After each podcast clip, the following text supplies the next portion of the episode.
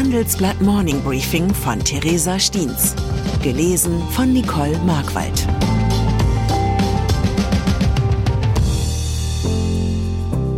Guten Morgen allerseits. Heute ist Dienstag, der 7. März. Und das sind unsere Themen. Abschied vom Urlaubstraum, warum Reisen so teuer ist. Abschied von chinesischer Technologie, warum Huawei gehen muss. Abschied von Erdogan, warum die türkische Wahl spannend wird. Nach einer kurzen Unterbrechung geht es gleich weiter. Bleiben Sie dran. Die Welt steht vor gewaltigen Herausforderungen. Zum einen die Energiewende voranzutreiben und gleichzeitig den Klimawandel einzudämmen. Und auch der Energieträger Wasserstoff gewinnt weltweit immer mehr an Bedeutung. Doch wie geht es weiter? Erfahren Sie mehr auf dem Handelsblatt Wasserstoffgipfel 2024 am 12. und 13. Juni in Essen. Infos unter handelsblatt-wasserstoffgipfel.de. Mit dem Vorteilscode Wasserstoff 2024 erhalten Sie einen Rabatt von 15% auf die Tickets. Reisen wird zum Luxusgut. Haben Sie schon entschieden, wohin Sie dieses Jahr in den Urlaub fahren wollen? Soll es der Traumurlaub auf Bali sein, die Reise mit dem Wohnmobil durch Neuseeland oder geht es doch ganz klassisch nach Mallorca? In jedem Fall habe ich schlechte Nachrichten für Sie, denn der Urlaub wird in diesem Jahr deutlich teurer. Viele einst beliebte Reiseziele haben keine Lust mehr auf Massentourismus und setzen stattdessen auf Luxusurlauber mit prall gefüllten Portemonnaies.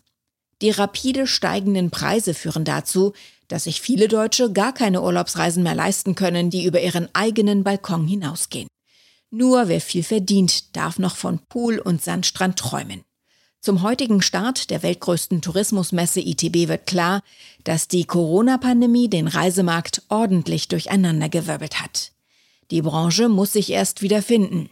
Bisher steht noch nicht fest, ob der Trend zum Luxusurlaub die finanziellen Verluste durch ausbleibende Buchungen von Normalverdienern ausgleichen kann. Momentan sieht es eher nicht danach aus. Neuen Zahlen zufolge verzeichnete die Branche zum wirtschaftlich wichtigen Jahresbeginn deutlich weniger Buchungen als 2019, dem letzten Jahr vor der Covid-Zeitrechnung. Regierung plant Huawei-Verbot. Erinnern Sie sich noch, dass wir Ende vergangener Woche an dieser Stelle von chinesischen Überwachungskameras für Deutschlands kritische Infrastruktur berichteten? Es ging um George Orwell und die Frage, auf wessen Bildschirmen unsere Videos eigentlich landen. Jetzt hat die Bundesregierung eine weitreichende Entscheidung zu chinesischer Technologie bekannt gegeben, die Mobilfunkanbieter hierzulande in tiefe Verzweiflung stürzen dürfte.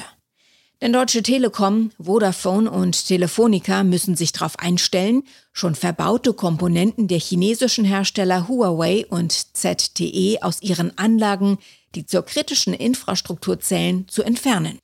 Die Kosten dafür tragen die Unternehmen selbst. Und diese Kosten dürften nicht allzu knapp ausfallen. Denn Huawei ist für deutsche Mobilfunkanbieter ein extrem wichtiger Partner. Schätzungsweise fast 60 Prozent der im deutschen Netz verbauten Komponenten stammen von dem chinesischen Unternehmen. Seit Jahren diskutiert die Bundesregierung über die Beteiligung chinesischer Technologieanbieter an den 5G-Mobilfunknetzen und wägt dabei Warnungen der Geheimdienste gegen wirtschaftliche Interessen ab. Dass die Entscheidung jetzt doch so klar getroffen wird, deutet darauf hin, dass sich die Interessensabwägung deutlich in Richtung Informationsschutz bewegt.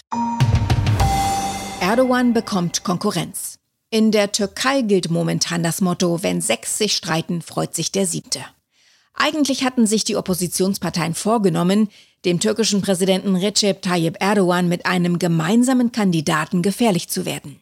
Doch das oppositionelle Sechserbündnis fällt bisher vor allem durch Personalstreitigkeiten auf und weniger durch konkrete politische Inhalte. Erdogan selbst kann sich eine Tüte Popcorn genehmigen und den Dissens entspannt von außen beobachten.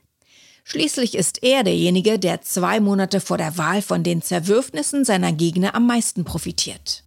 Immerhin haben sich die sechs Oppositionsparteien jetzt auf einen gemeinsamen Kandidaten einigen können. Kemal Kilicdaroglu wird Erdogan herausfordern. Er gehört der sozialdemokratischen Partei des Landesvaters Atatürk an. Dem Oppositionskandidaten werden durchaus Chancen auf den Sieg ausgerechnet. Auch weil Erdogans schlechtes Krisenmanagement nach dem verheerenden Erdbeben die Türken maßlos enttäuscht hat.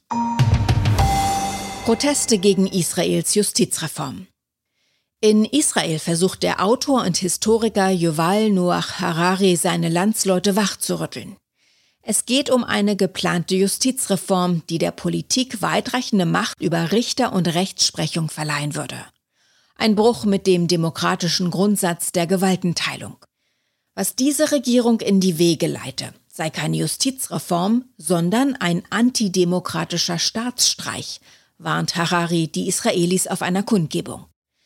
Dass die Menschen in Israel auf die Straße gehen müssen, um gegen ein Ermächtigungsgesetz der politischen Führung zu protestieren, macht vor allem aus deutscher Perspektive sehr nachdenklich.